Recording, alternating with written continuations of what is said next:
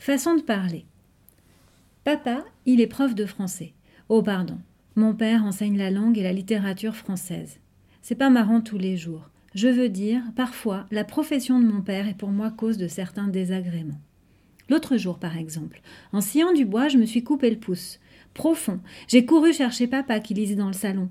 Papa, papa, va vite chercher un pansement, je pisse le sang. Ai-je hurlé en tendant mon doigt blessé. Je te prie de bien vouloir t'exprimer correctement a répondu mon père sans même lever le nez de son livre.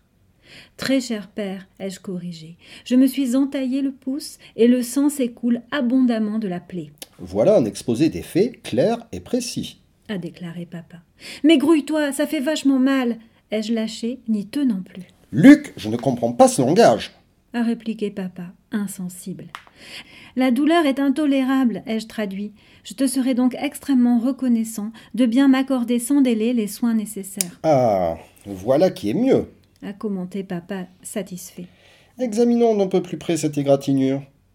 Il a baissé son livre et m'a aperçu, grimaçant de douleur et serrant mon pouce sanguinolent. Mais t'es cinglé ou quoi? A-t-il hurlé, furieux. Tu foutes le camp, tu pisses le sang, tu as dégueulassé la moquette.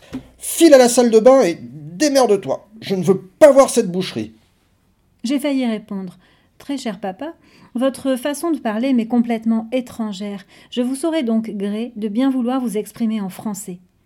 Mais j'ai préféré ne rien dire. De toute façon, j'avais parfaitement compris. Je suis doué pour les langues, moi.